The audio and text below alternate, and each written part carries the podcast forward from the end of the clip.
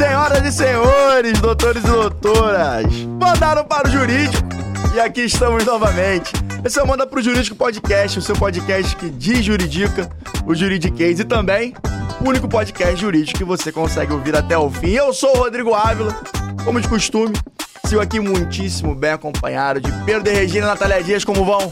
Cara, a gente tá aqui na segunda tentativa que deu erro na primeira.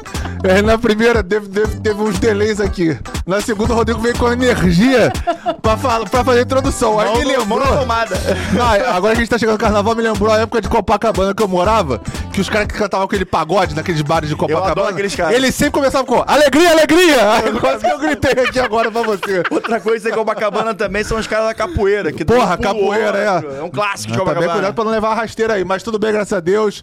Início, voltando ao recesso, com chuva e vamos que vamos.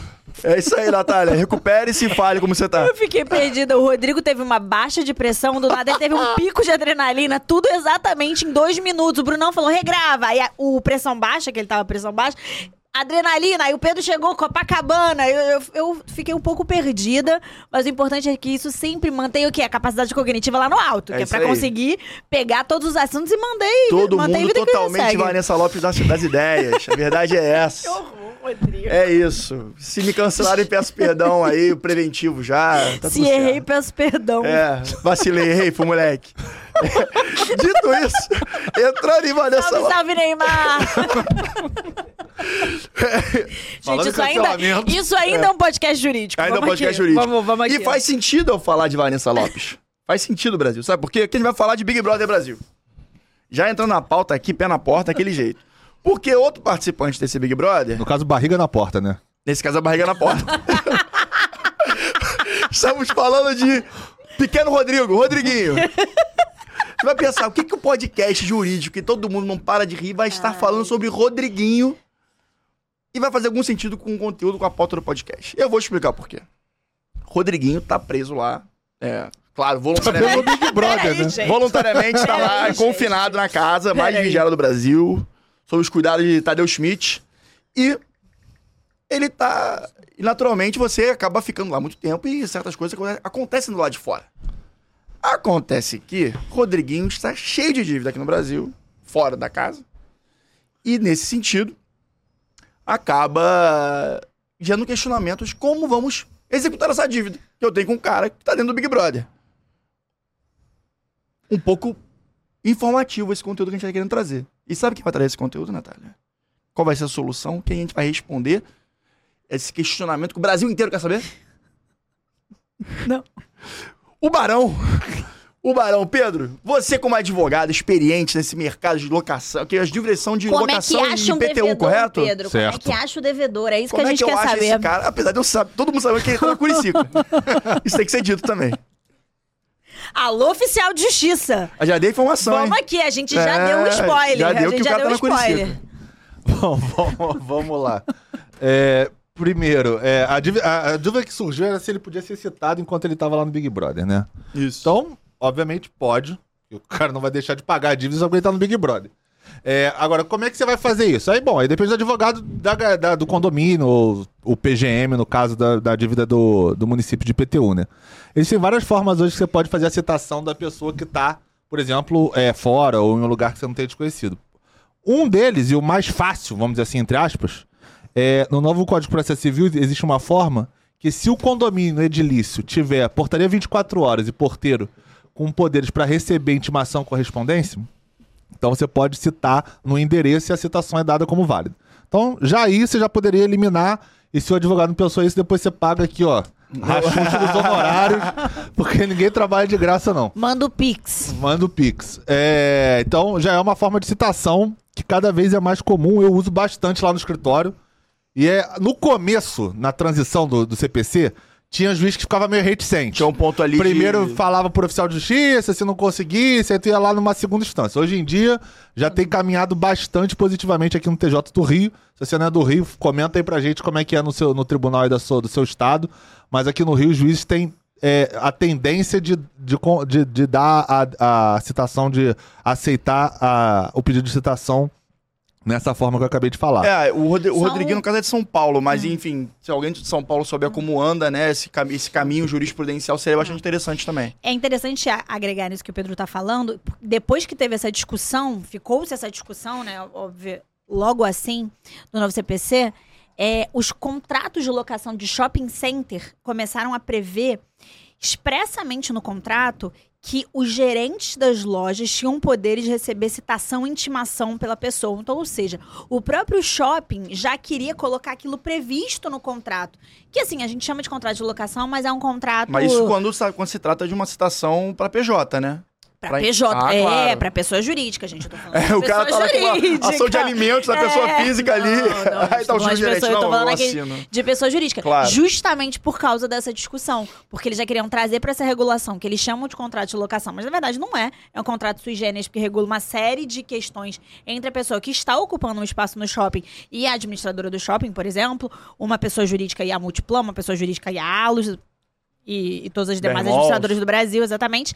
E eles previram, e eles fazem essa previsão hoje em dia em contrato. E às vezes eles fazem até uma previsão mais ampla de qualquer funcionário. Aí o ideal, obviamente, é sempre se restringir, pelo menos a um gerente, uma pessoa que tenha capacidade de fato de receber algum tipo de notificação judicial, seja ela qual for, uma citação, uma intimação, algo do gênero, e repassar pro, enfim, pro responsável ali dessa empresa. Eu tô falando de pessoa jurídica, mas foi exatamente eles trouxeram isso pro contrato. Achei interessante essa preocupação dos shoppings. É, e complementando o que a Natália tá dizendo, é, obviamente o Rodriguinho ele tem representantes é, que ficaram fora da casa e que estão respondendo pelos negócios deles, por toda a questão da carreira dele. Então é, É. óbvio que se você souber onde esse cara tá, Um agente, agência, empresário. Se você souber, é, é, achar isso, que é, deve ser muito fácil ser gulgado isso e você achar essa informação. Ah, deve ter- Você também pode receber se o cara tiver procuração, porque ele naturalmente está administrando a questão patrimonial do Rodriguinho. Então, também Aquele tem- famoso contatos para shows. Vai É. lá e liga pro cara Exatamente. e descobre a É, informação. minimamente no Instagram do cara deve ter esse É, arroba aí do, do, do camarada ou da mulher É. que faz essa, essa gestão de carreira. É 248, parágrafo 2 CPC, pra quem é do direito. E também, na pior das hipóteses, você manda esse tal lá na Globo. Vai ao oficial de justiça quando a câmera tá desligada e leva lá Vai pro Rodriguinho. de dame lá, é. Então, o Mas, Rodriguinho tá né? devendo aluguel. Quem atendeu o telefone ganhou uma intima Vai o seu barriga lá cobrar o aluguel do Rodrigo. Rodriguinho vai ser despejado, gente, nessa altura do campeonato. De- daqui a pouco vai ser despejado da casa mesmo, no voto popular. Deve- Vai estar acontecendo porque ele tá se esforçando bastante pra isso e pelo que a gente tá observando na, na, na internet. Falando em internet, eu tenho que pedir uma coisa pra vocês. Aproveitando logo o início do programa, vou pedir pra vocês nos seguirem nas redes sociais. Arroba manda pro jurídico.pdc, tanto no TikTok quanto no Instagram. E manda pro Jurídico Podcast nas suas principais plataformas de áudio e vídeo, YouTube, Spotify, Apple Podcast, Deezer, enfim. Estamos presentes em todas elas. Consuma-nos como preferir, beleza? E Não, lá ele. nosso conteúdo. Nosso Conteúdo, conteúdo. Nosso conteúdo. gente. Toda interação é muito mais que bem-vinda, porque assim a gente vai conseguir cada vez mais desenvolver e crescer a nossa bolha virtuosa de juristas que pensam em desenvolvimento da advocacia. Beleza, galera? Um grande abraço. Vamos voltar aqui pra pauta. Um grande abraço. Eu já queria fosse despedir, né? Um grande abraço. Já acabou o programa Tem cinco agora. minutos de podcast, mas hoje é isso. Um grande é abraço que pra dar chamada aqui no que você fala. Mas agora você falou de município, é uma coisa que a gente tem que começar a trazer também, um assunto um pouco menos.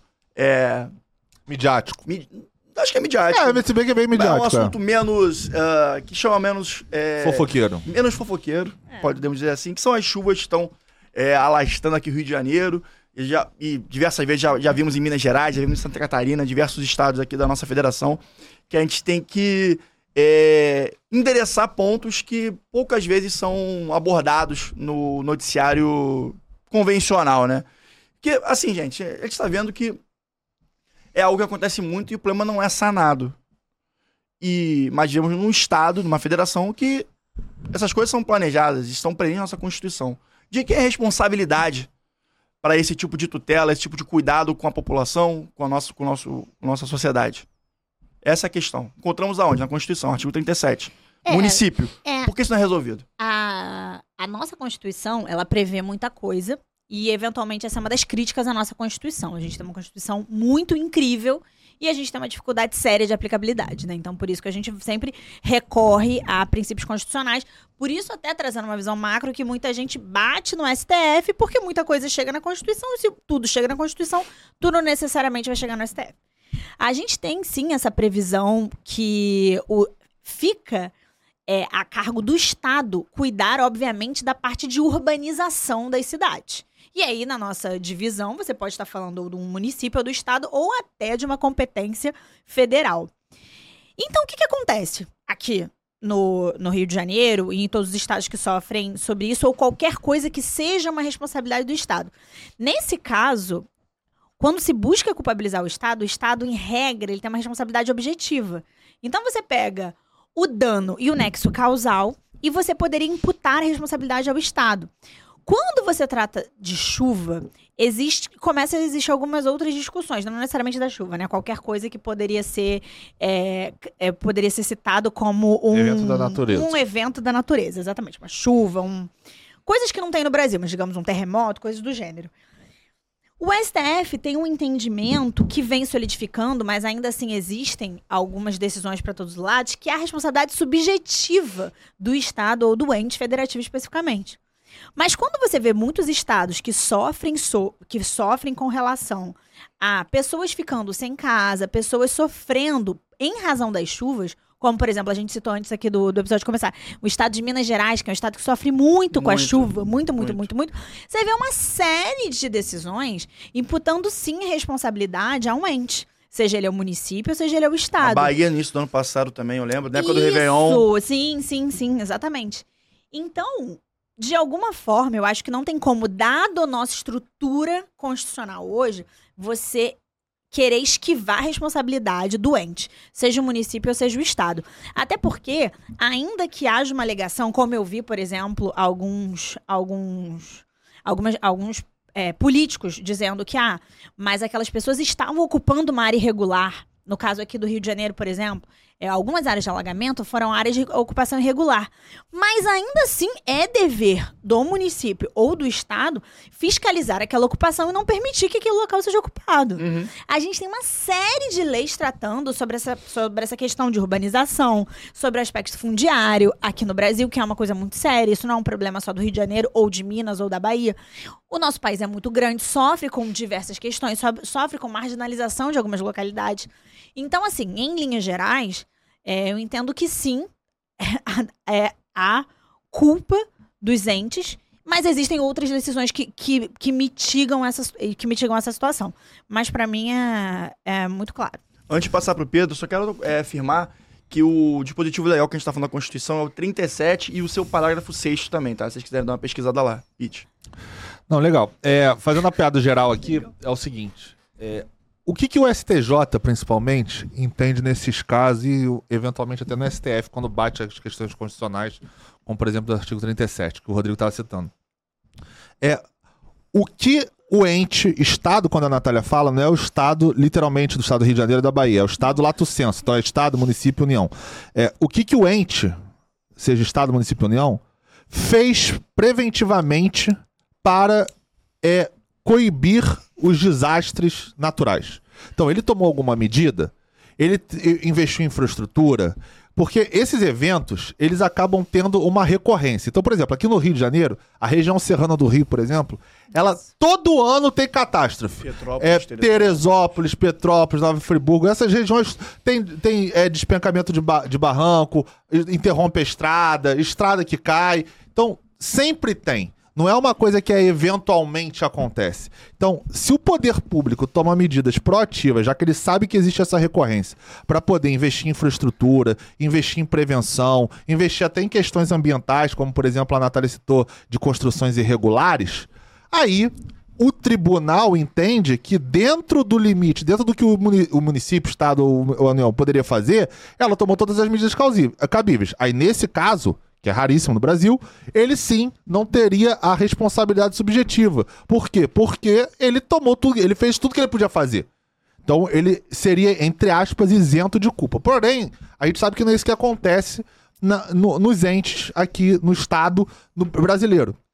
Os- é, é, as prefeituras, principalmente as prefeituras, elas negligenciam, e essa foi inclusive a palavra usada na jurisprudência do, do STJ recente, que foi tema dessa semana, inclusive no caso de Brumadinho, depois a gente pode entrar e falar. Verdade. É, que ele diz que negligen... a prefeitura é, é comprovado que ela negligenciou os meios pelos quais ela poderia investir para que aquilo não ocorresse. Então, como ela negligenciou, ela consequentemente pode ser culpada e aí entra tudo isso que a Natália muito bem falou aqui antes de mim sobre a questão de responsabilidade objetiva e subjetiva.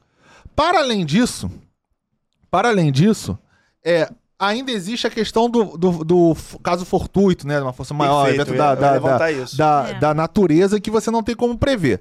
Aí, nesses casos, por exemplo, na responsabilidade civil, por exemplo, entre partes, entre os particulares, isso, por exemplo, o Código Civil afasta. Ele diz: olha, você não tinha como prever, então você não tem que ser responsabilizado e indenizado por isso. Porque isso é uma coisa que fugiu aquela relação que você tinha. Numa relação privada, seria numa relação contratual. Numa relação como essa de, de ente público e, e sociedade ali individual de uma pessoa, seria outro tipo de relação, não contratual. Mas ambas são fenômenos da natureza que você não tem como prever. Só que aí volta aquilo que a gente falou. Quando você tem uma negligência, quando você não toma as atitudes necessárias, as medidas cabíveis para poder prevenir aquilo, aí sim você tem que ser responsabilizado e correto.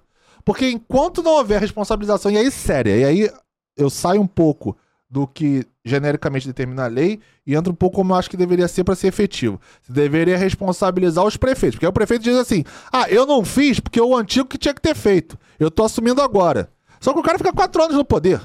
Então isso vai acontecer. Região Serrana, se prepara. Quando você achou, vai, vai, vai acontecer. Todo mundo Então, sabe. Todo mundo sabe. Então deveria responsabilizar o prefeito da época. Porque quando ele entrou, ele já sabe. Da, ele, ele minimamente tem que estar preparado para saber qual é o histórico da região que ele vai administrar, quais são os problemas, quais são as vantagens, e para poder fazer os investimentos onde ele acha que são questões sensíveis e críticas dentro Isso aí é uma município. questão que a gente acaba tendo um problema é, muito em função da conjuntura política e da maneira como o Sim, brasileiro claro, porque trabalha aí na política. você acaba envolvendo questões políticas e por isso que não tem assim, em quatro anos eu responsabilização. não entrego essa obra, Exatamente. eu não entrego essa, essa infraestrutura E eu o não cara nunca pensa pra frente porque ele Não, pensa na eleição. Inclusive, quando a gente colocou na pauta as chuvas do Rio, por um acaso, de- sempre depois que eu faço, que eu volto da academia, eu tomo café vendo o Fachel e a Silvana. Você adora... né?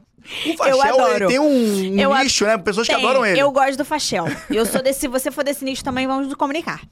E aí, quando a gente. ah, agora a gente tá falando né, de responsabilidade subjetiva, nesse caso, por omissão, responsa- responsabilidade subjetiva, que é a exceção da forma né, como o Estado pode ser imputado ou não uma responsabilidade. A regra é objetiva, mas a gente aqui tá tratando da responsabilidade subjetiva por omissão. Aí, no caso, por omissão, por quê? Porque o Estado devia ter feito alguma coisa e não fez. É Estado, lá sendo falando de qualquer ente.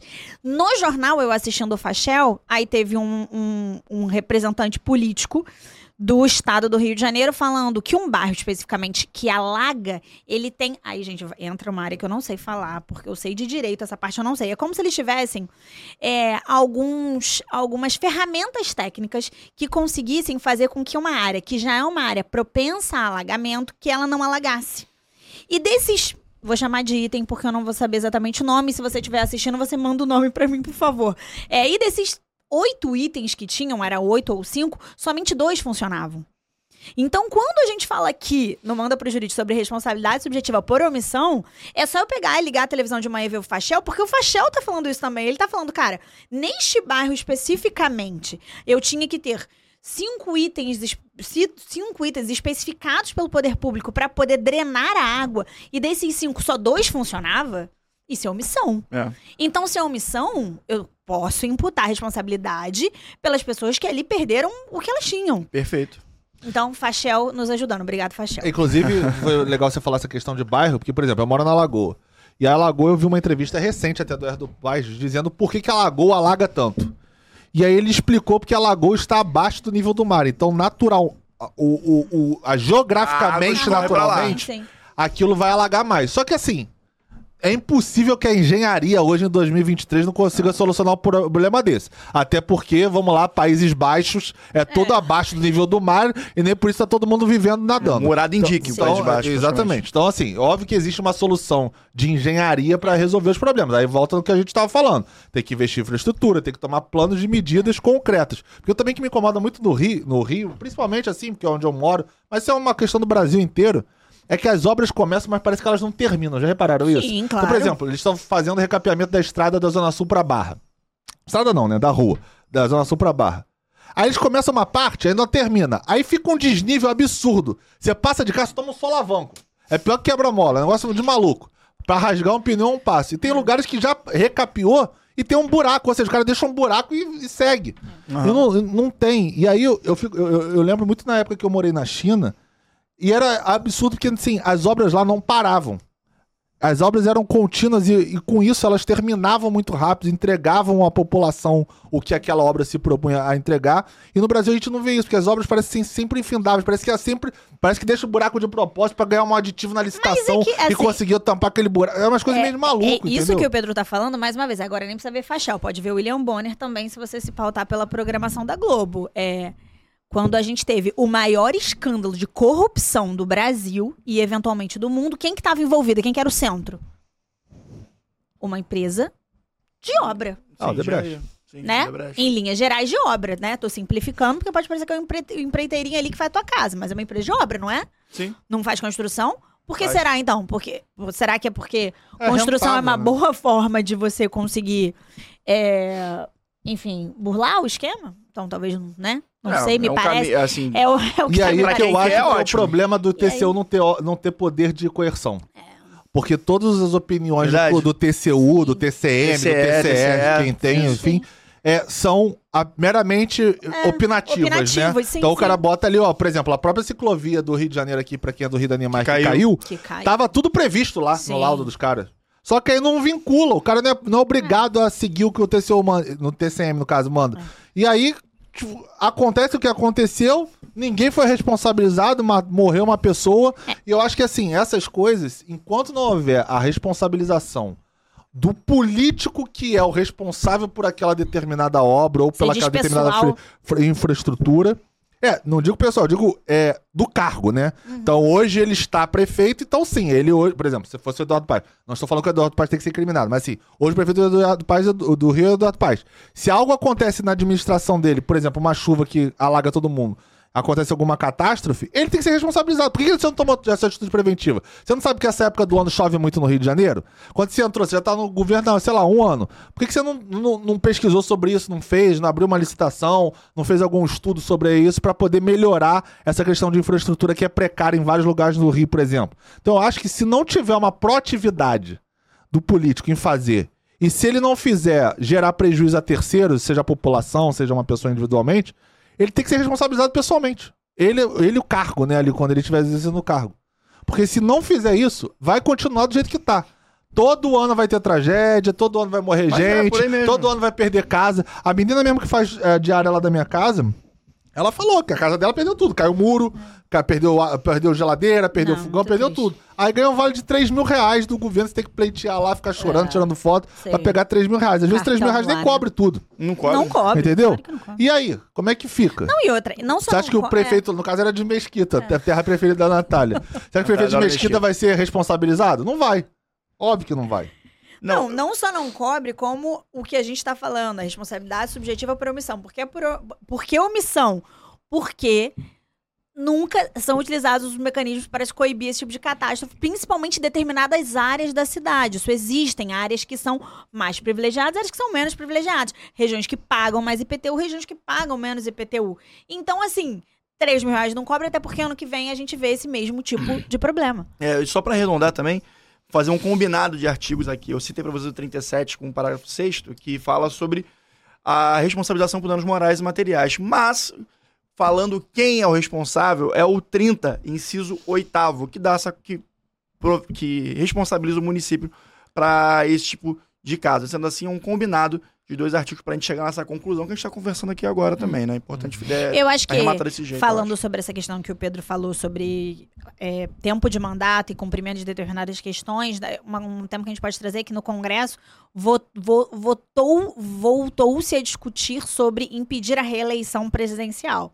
É um tema que a gente poderia falar, isso impacta ou não diretamente nessa questão de continuidade política ou não continuidade, É. os efeitos disso, se é bom, se é ruim. Em regra, a, a Constituição de 88 era assim, né? Aí, aí mudou-se no, no FHC. Fernando Henrique. Foi Fernando Henrique, É, foi foi Fernando de Henrique. 98 para 2000, É. de 98, 98 para 2002. 94 pra 98. É, é porque Ele o foi Fernando, reeleito, né? o Então, Fernando ah, Henrique... sim, do- mas no mandato de É. 94 98 mudou para O Fernando Henrique implementou o plano real. Quando ele implementou o plano real, ele salvou o Brasil. Ele tava com muita E credibilidade aí, nesse quando ele. Aí salvou ele o Brasil, ele deu lá. essa cartada pra trazer a Se reeleição. Pegou o time a favor dele. Mas eu quero falar uma coisa, eu gosto do Fernando Henrique Cardoso. Gosto É, dele. e, e- Ah, e sim. aí, só complementando pra gente finalizar esse assunto, que eu acho que já rendeu bastante. É, essa semana o STJ, nos temas, né? O STJ é, ele lança temas de assuntos que tiveram alguma repercussão dentro do tribunal. e Que Bem foram legal julgamentos essa- lá. É bem legal essa mesmo, esse informativo. Pra quem é advogado, se inscreve lá que eles mandam pro seu e-mail. Puxa. É, e aí teve o sobre o TAC de Brumadinho, que também foi uma catástrofe em Sim. Minas, né? É, você vê, todos os estados do Brasil tem. Tem né? uma história. Estado, é, é, Rio, em Petrópolis, é, Brumadinho em Minas, pô, Blumenau em Santa, em Santa Catarina. Sempre, sempre aquilo ali é uma bacia, né? Enche É. de água o tempo inteiro. E aí, é, o TAC, a decisão que estava no, no, no STJ foi da viabilidade da execução individual do TAC. Porque o TAC tinha que ser feito pela, pela entidade, tinha toda uma burocracia. Então agora o, o STJ é, determinou que é possível você executar o TAC pessoalmente sobre o seu interesse pessoal, fazer acordo. E a Defensoria Pública que fez esse acordo com uma pessoa, inclusive com a praga- pra pagamento extrajudicial, nesse caso É, concreto. porque são 270 pessoas faleceram nesse evento, então a gente tem 270 famílias pleiteando eventualmente é uma indenização, se a gente puder chamar dessa forma, não judicialmente, mas né, é, para além da lógica jurídica. É. Aí eu ac- acredito que esse assunto tá bem. Antes, antes da gente finalizar, eu quero vogar pra vocês. Quero saber o que que vocês pensam sobre isso. Qual a opinião de vocês? Vocês entendem esse, essa base argumentativa de caso fortuito ou força maior no caso de chuvas é, no tocante à responsabilização do município? Eu entendo que não, pelo que, pelo que, vocês, que a gente conversou aqui, entendemos que não também, em função da negligência. Não há como ter caso fortuito ou força maior em situações de negligência é, da, da prefeitura, correto?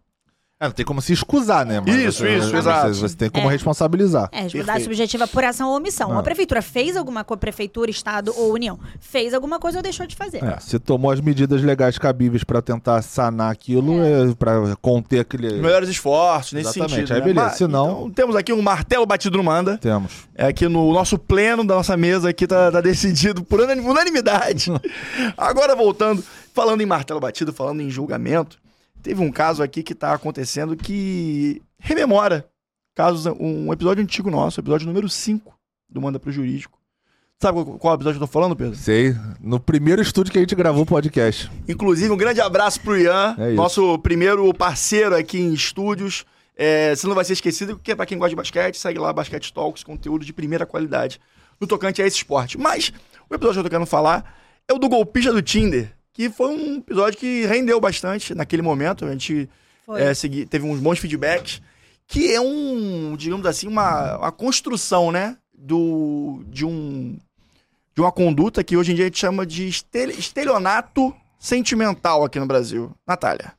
Engraçado, eu tava assistindo é, esse fim de semana a quarta temporada de True Detective. Ah, eu E aí só lançou até o segundo episódio. Aí eu fui assistir o segundo episódio. Então eu vou esperar. E tem uma pequena partezinha do segundo episódio que me lembrou essa, esse nosso episódio, porque é o cara, ele fala assim, ah, eu tenho. Ele fala pra Judy Foster, que é a personagem lá, tipo uma delegada. Ele, ah, eu tenho uma namorada e ela vai vir pra cá. E aí corta a cena ele falando com a namorada, e ela, nossa, eu quero ir, mas eu tô muito preocupado com a minha mãe. Aí ele, não, eu te mando dinheiro. Eu achei interessante que a série já tá abordando o nosso famoso estelionato Nato sentimental. É engraçado porque é uma coisa que, assim, eu tendo a acreditar que sempre existiu, porque... De alguma forma, né? É uma quando forma. se, lida, quando se lida de quando se lida com golpe, né, um estelionato, É. usando elementos Sim, afetivos. sim, cara, existiu, nunca impediu, nunca houve impedimento disso acontecer. Com certeza. Basta a maldade humana, assim, né? Pra poder tomar uma, uma atitude nesse sentido. E tá acontecendo dessa questão ficar cada vez mais latente no nosso, no nosso ordenamento jurídico. Tanto que temos um julgado, que a gente vai botar um número aqui pra vocês na descrição. Ju, por favor, não esquece de botar o número do julgado, tá no roteiro. É, e aí, o que aconteceu, cara? Basicamente, o rapaz, e em regra, né, a maioria das vezes são homens que são estelionatários sobre as mulheres, convenceu a, a, a, a vítima, né, a fazer uma venda do seu apartamento para que eles pudessem fazer uma casa de veraneio para locação, fazer investimento e fazer uma, uma viagenzinha lá de vez em quando. É como se eu e a Natália estivéssemos nos envolvendo, convencesse ela a vender e falar, Natália, vende esse apartamento aí, vamos fazer uma casa em Saquarema. Um negócio desse. Posteriormente, a, a vítima fez a, a, a venda do imóvel e transferiu dois depósitos, um valor de 10 mil reais e um de 84 mil reais. Tá falando de 94 mil reais, é uma baita grana pra pessoa. E uma vez feito isso, o rapaz sumiu mapa. E aí tá configurado o estelionato se- o sexual, não, o estelionato sentimental. É, claro, evidente, né? É, assim, o, né, o estelionato, gente, que já é um crime que existe no Código Penal, famoso 171. Famoso virou 171. até Virou até forma gíria de agora. tratamento. O cara é 7. O famoso 171 é você fazer com que alguém tome uma decisão em relação a algo com base em uma realidade distorcida. Não é aquilo que se passa exatamente. Não é aquilo, não é com base na realidade, né? É um estelionato e a gente tem o sentimental, porque a pessoa tá no auge da vulnerabilidade dela, ela tá apaixonada, né? Enfim, pessoas apaixonadas fazem loucuras, todos nós sabemos, quem nunca foi apaixonado. Mas se você tá apaixonada, gata, e o boy te pediu pix, não faz o pix. Olha, você faz qualquer coisa, você manda direct, você manda frase tosca no WhatsApp, mas o pix você não faz. Manda letra de pagode. Manda letra de pagode, você não manda do Rodriguinho, porque não estamos prestigiando É, o Rodriguinho. é, Rodriguinho Eu, tá num particularmente, não estou prestigiando o Rodriguinho. Mas manda do Bela, do Tiaguinho, manda da Ludmilla, Ludmilla, gosto muito. Mas não manda o Pix. É, não manda o Pix, complicado. porque é, as pessoas, elas usam formas de nos extorquir e eu acho que os meios digitais, e isso foi interessante do golpe do Tinder, desse... é, dessa série que a gente trouxe nesse quinto episódio do Manda pro Jurídico, é porque ele mostra, nesse caso especificamente, o desenvolvimento era muito sofisticado. O cara era muito sofisticado na forma como ele cometeu o crime. Sim. O que nesse caso aqui é também, mas ele é como se ele tivesse uma série de ações e já tivesse feito isso com uma série de mulheres. Mulheres que se endividam, mulheres que emprestam cartão de crédito e se enrolam. Isso é uma coisa razoavelmente comum. Não é aqui o lugar do manda pro jurídico, não estou aqui nesta figura, estou aqui como advogado para tratar sobre isso, mas a gente tem questões sociais que fazem com que, sociais e culturais, que fazem com que mulheres sejam um maior alvo desse tipo de crime. Principalmente mulheres E no golpista do mais. Tinder fala principalmente isso. mulheres mais velhas. No próprio competidor do Tinder fala isso, da, Sim. da construção do príncipe encantado, etc. né? Sim, exatamente. Principalmente mulheres mais velhas, que são mulheres mais suscetíveis, que podem ser mulheres que estão mais dispostas e mais fragilizadas quando encontram uma relação. Então, acho que a gente tem que ter muito cuidado é, com a forma que a gente se relaciona e não faz o Pix, porque o Banco Central ele não vai devolver. E vai ser complicado. Essa pessoa aqui, enfim, infelizmente, será que ela vai reaver esses 94 mil dela? Qual a chance, né? É complicado. O que acontece nesse caso é que dá, dá para se ter duas soluções para isso, né? Tanto na civil quanto na criminal. A civil, eu tô bu- buscando É. soluções, a verdade é essa. Na civil vai ser uma ação de, de danos morais e materiais para que seja indenizado. E na ação criminal vai entrar no 71, um, um, set- um 71 do Código Penal que vai ter uma, uma reclusão de 5 anos até 5 anos e multa. Nesse caso aqui, eu nem sei. É, mas existem muitos casos em que as Pelo que pessoas parece, elas não, é se civil. elas nem se conhecem fisicamente, elas só se conhecem no meio digital, o que facilita muito mais ainda a execução do crime, porque você não consegue nem chegar a uma pessoa de fato, a um Sim. CPF, a um nome. Tem um CEP Você pra não consegue vincular, porque foi completamente digital. Hoje em dia, quantas vezes a gente não vê esse tipo de noticiário? É, coisas até que viram que viram chacotas na internet, é, situações esdrúxulas, tipo o a fulana namorava com um, aí bota uma pessoa famosa que utilizava a imagem de uma pessoa famosa, que na verdade ela se desconectava daquilo. É muito perigoso, é muito triste, eu acho que. Mas eu acho interessante que o nosso é, direito penal se desenvolveu a ponto de conseguir tipificar, ou seja, de conseguir dar um nome, uma, evolução, caracterização né? Uma- penal um para esse, pra esse acontecimento. É um nome até recente, né? De 2000 e... Tem 10, tem 11 anos, né? Isso. É, eu, eu lembrei, é, ouvindo esse caso, eu lembrei de um recente que também envolve um estelionato e de forma que mexa com os sentimentos das O pessoas. casamento. Não. Não. É de um cara que ele tinha uma cafeteria e ele criou um perfil no Tinder pra poder marcar encontros no restaurante, na cafeteria dele. Isso! Eu vi isso! E aí ele marcava e falava, pô, já pede o cafezinho, pede o, o bolinho, o, o bolinho que é bom pra caramba. E aí as pessoas iam, ficavam esperando a pessoa que nunca ia chegar, porque era um perfil criado só pra isso, consumiam no, no- na cafeteria, a cafeteria deu uma bombada, e aí, naturalmente, uma hora descobriram que o cara fazia isso falsamente pra marcar falsos encontros pra que movimentasse a cafeteria Gente, dele. eu achava que tava marcando o date e ia consumir na cafeteria É. dele. Ele não- é pior, ele dava o bolo, o pessoal É. comia. Caramba. E ele, ele indicava as coisas do cardápio. Ó, já fui aí, compra, compra o cappuccino que é top. Aí o cara ia lá e ficava uma hora. Faz aí, pede um Floresta Negra pra mim aí, Num por dado favor. momento ele, ele mandava mensagem desmarcando, dizendo que teve algum contratempo. A Ele pessoa tava embora. esperando. E a pessoa foi embora e ele tava lá recebendo dinheiro Pix da galera. Que absurdo, Mas cara. Você sabe que isso é interessante, assim, não, não, especificamente isso chega a ser engraçado. É, E, e a gente, porque o você chega estelionato até- de baixo tem o É, financeiro, E né? você chega a pensar assim, cara, como o cara desenvolveu uma estratégia de marketing pro próprio negócio com base É. em algum aplicativo, Captação, um. Tinder, O brasileiro é muito assim. criativo né, nessas horas, né? Mas hoje em dia, essa forma, como eu acredito que muitas pessoas estão criando um primeiro contato, tipo plataformas de meios de relacionamento, muita coisa, muitas novas relações jurídicas nascem a partir disso, né? Muitas Sim. novas relações jurídicas. Inclusive, a respo- eh, existe responsabilização da plataforma, porque se eu crio um perfil que não sou eu, atrelado a um e-mail falso, que vai ter que ser rastreado por IP, e eu cometo um crime, eu consigo chamar essa plataforma, se eu tiver conhecido e, se- e as conversas tivessem, tiverem sido na plataforma, eu vou conseguir chamar, a plataforma ela vai conseguir usar a lei de proteção de dados e, me, e eventualmente me dizer da onde veio aquela pessoa, dado que a foto não vai ser real, o nome não vai ser real, o e-mail não vai ser um e-mail real.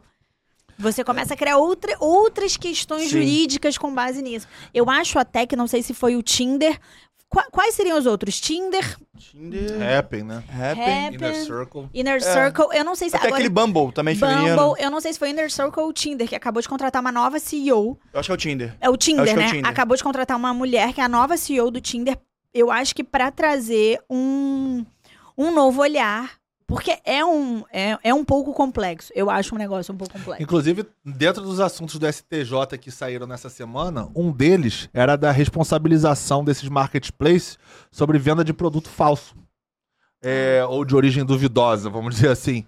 E aí o STJ entendeu que eles não têm responsabilidade, porque eles não têm como fiscalizar é, se o produto que ali está sendo vendido é original ou se não é original, a grosso Mas é modo. diferente. Não, eu sei que é diferente, mas assim, é, a responsabilização ela tem que ser entendida a- caso a caso. Nesse caso também, com certeza o Tinder não vai liberar o, o profile da Não pessoa vai, se não é tiver uma ordem judicial. E mesmo que tiver, É. às vezes vai ser discutido, porque É. o Facebook já teve questões É. como essa. Que as pessoas quiseram que, por determinação judicial, quiseram que fosse fornecido dados da pessoa e o Facebook conseguiu manter e não Não, fornecer. o Uber o tempo inteiro você vê, Facebook Meta, você né, vê, você vê pontos nesse sentido. Mas é um questionamento, é um questionamento. Se, se a empresa cumpre a Lei Geral de Proteção de Dados, seja no Brasil ou seja é, em algum país do mundo que ela esteja sediada, então ela eventualmente tem os dados desse usuário. Esse usuário comete um, um- um crime tipificado naquele país. Será que eu consigo envolver? É um ponto. Acho que é um pouco diferente dessa questão, porque o marketplace ele é uma função de meio.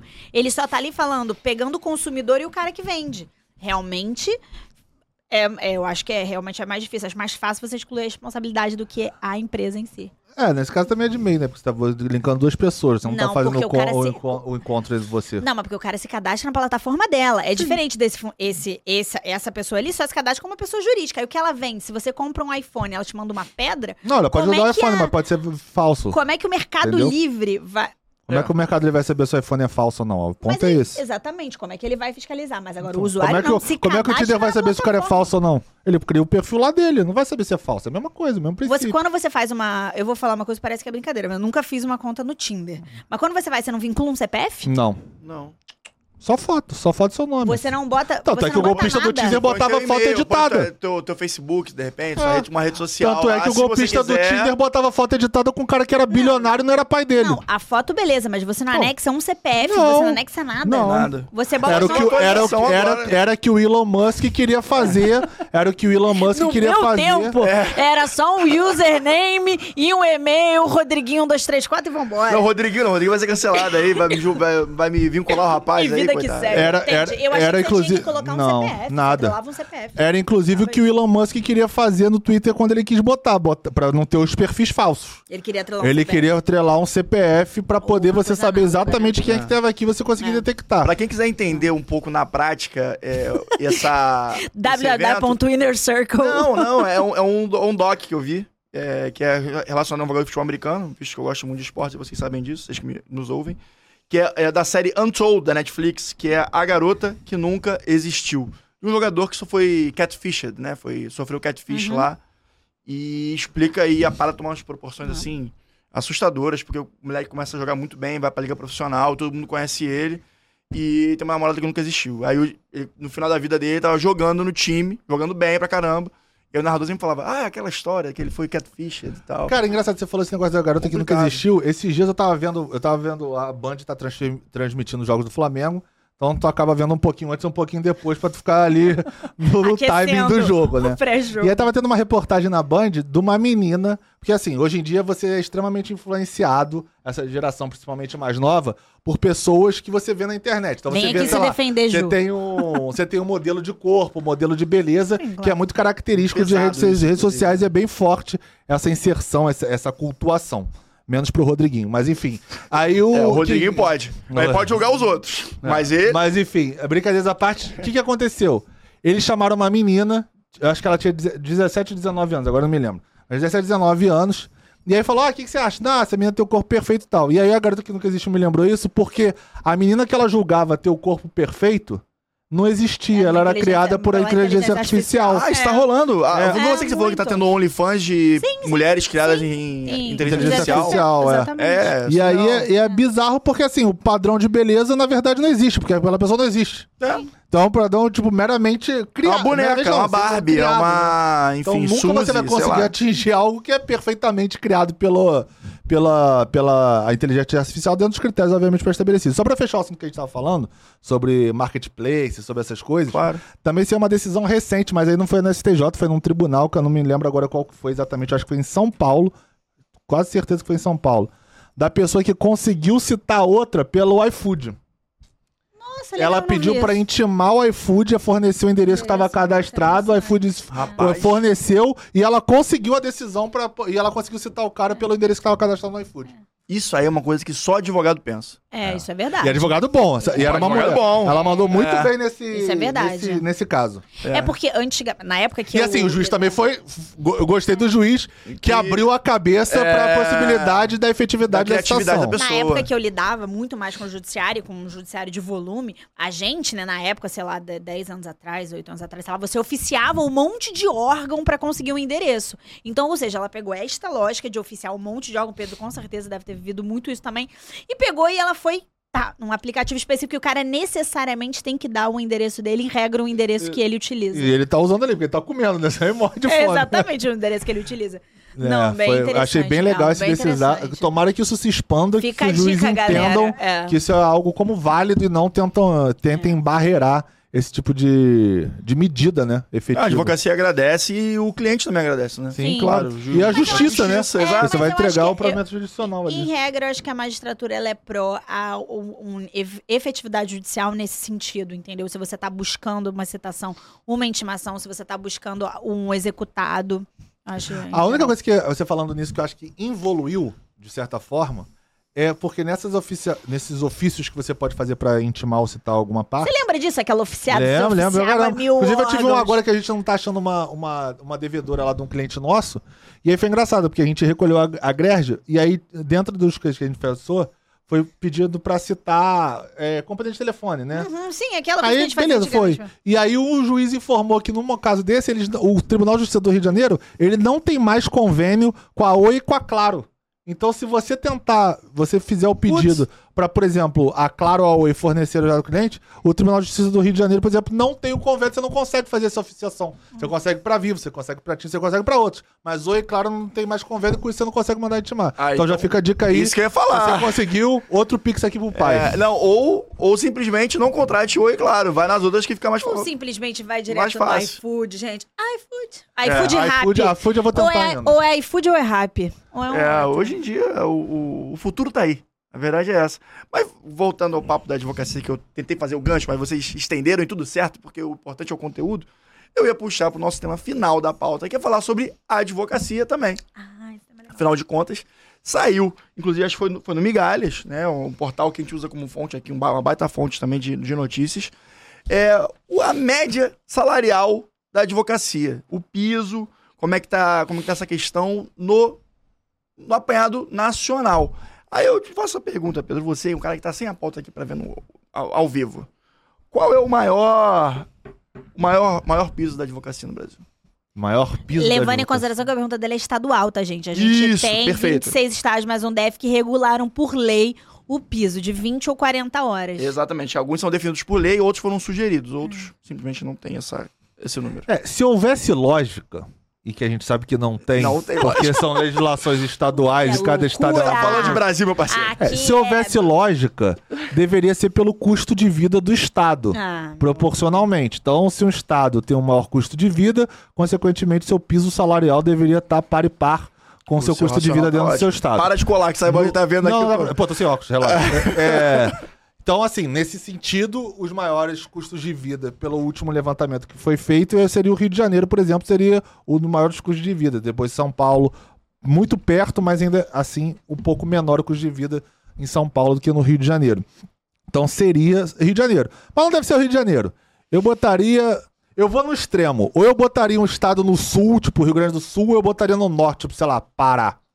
Não, não é o Pará, mas você foi bem no chute, porque estamos falando de Roraima. Roraima. Roraima, pra quem trabalha 8 horas semanais ou 40 semanais, estamos falando de 8.472 reais. Você, advogado de Roraima, tá ganhando 8 conto por mês É. ou tá, eh, tá aí querendo Detalhe, processar o teu aqui- governador? Gente, Isso, Isso aqui, é é- lei, tá? Isso aqui é lei. Esse é definido por lei, o de Roraima.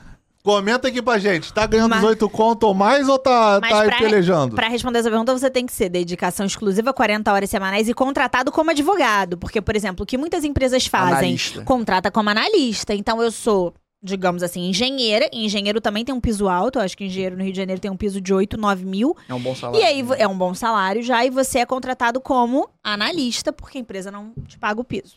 Exatamente, é, não vincula a categoria. A categoria, exatamente. Exatamente. Agora, a- o advogado tem uma questão, que é uma questão relevante. O advogado, para ele atuar, ele precisa estar vinculado ao AB e precisa pagar anuidade. Boa anuidade. Então, uma Inclusive- bela anuidade. Inclusi E aí, muitas vezes, quando você é contratado como dedicação exclusiva, você tem que atuar como advogado necessariamente, porque muitas vezes você vai precisar se colocar na, fun- na figura de advogado, É, claro. assinar como advogado. E aí, a empresa não paga, algumas empresas pagam, mas muitas não pagam. É, como um benefício, claro, isso não é uma obrigação da empresa, não pagam como benefício a anuidade. Então, você às vezes não cumpre nenhum piso, não dá um benefício da anuidade. É complicado. É, eu acho que assim, o problema Eu do- falei igual o Rogerinho do, do Choque de Cultura. É complicado. É complicado. Eu acho que no Brasil é, existe a diferença sempre da teoria pra prática, né? No direito isso é praticamente em tudo. Ah, E, cara, assim, você estabeleceu o piso salarial. Se na prática o advogado vai aceitar, por exemplo, cargo de analista pra, pra, pra não ter que receber o mercado com coisa. fala, né? Se o mercado vai falar, não é- assim, se o cara vai aceitar, se ninguém vai falar nada, se a OAB mesmo não vai, não vai fiscalizar, por exemplo, Não vai. fazer ali, afinal de contas, tá, tem um artigo específico do Estatuto da OAB, agora não vou lembrar de cabeça, que ela fala que ela tem o dever de velar pela, Sim. pela advocacia, pelos profissionais, pelo, pelo ensino jurídico, várias questões ali que se a OAB efetivamente tivesse ali, ó, é, é, de olho nessa pauta para efetivamente ajudar a advocacia, fortalecer a advocacia, ela teria essa ingerência para fazer. Mas aí, Pará, Pará não, Roraima. Roraima, E aí, Roraima. Roraima?